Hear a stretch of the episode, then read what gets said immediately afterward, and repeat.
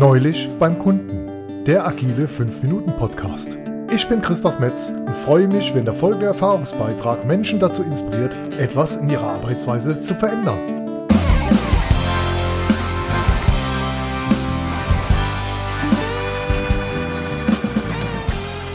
Episode 8. Das habe ich immer schon gesagt. Neulich beim Kunden war ich in einem Review-Meeting mit mehreren Teamleitern und wir gingen gemeinsam die für den letzten Zyklus terminierten Optimierungen verschiedener Produktionsprozessschritte durch.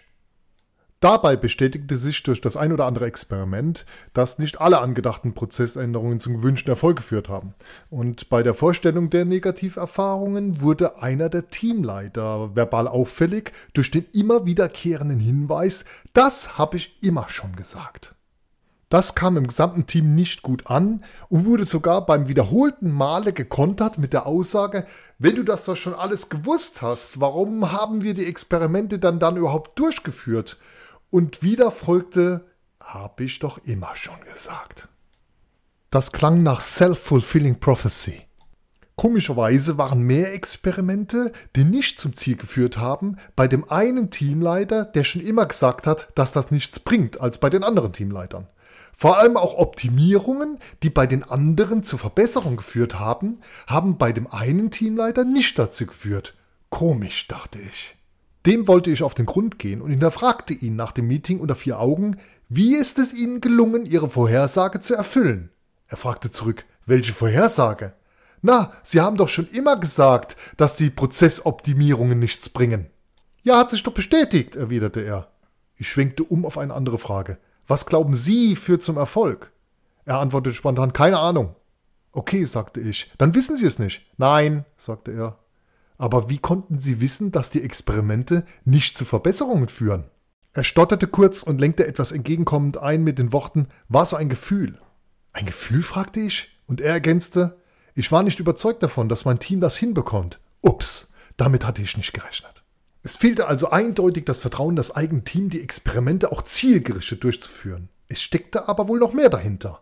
Daher erläuterte ich ihm folgenden Gedankenansatz. Diejenigen, die jemandem etwas zutrauen, werden daraus etwas lernen.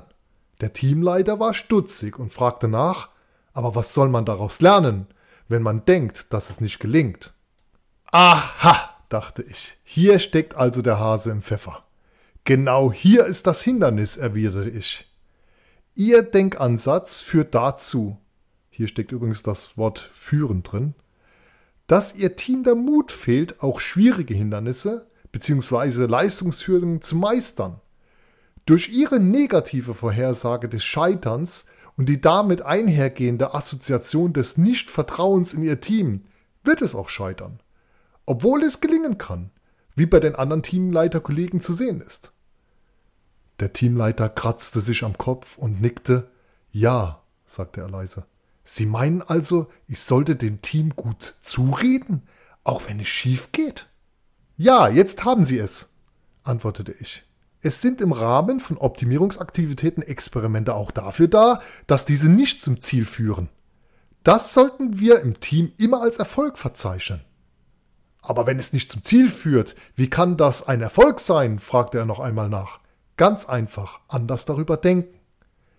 Misserfolge sind auch Erfolge, und zwar Lernerfolge, wie es nicht funktionieren kann.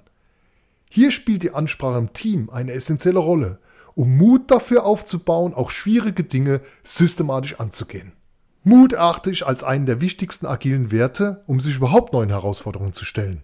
Diejenigen, die sich trauen, neue Wege einzuschlagen, werden auch entsprechend früh neue Erfahrungen machen und in der Lage sein, daraus zu lernen. Dahinter steckt das Prinzip des schnellen Scheiterns und der Ansatz, nicht Meinungen zu vertreten, sondern Hypothesen aufzustellen und Erkenntnisse zu gewinnen. Wie war das Zitat im Film Club der Toten Dichter? Es waren zwei Wege zu gehen und ich nahm den Weg, der weniger begangen war. Und nun habe ich mit dem Beitrag auch bei Ihnen einen Impuls zum Andersdenken und Handeln ausgelöst. Ich freue mich auf Ihr offenes Feedback. Auf was warten? Lieber starten. Improve now.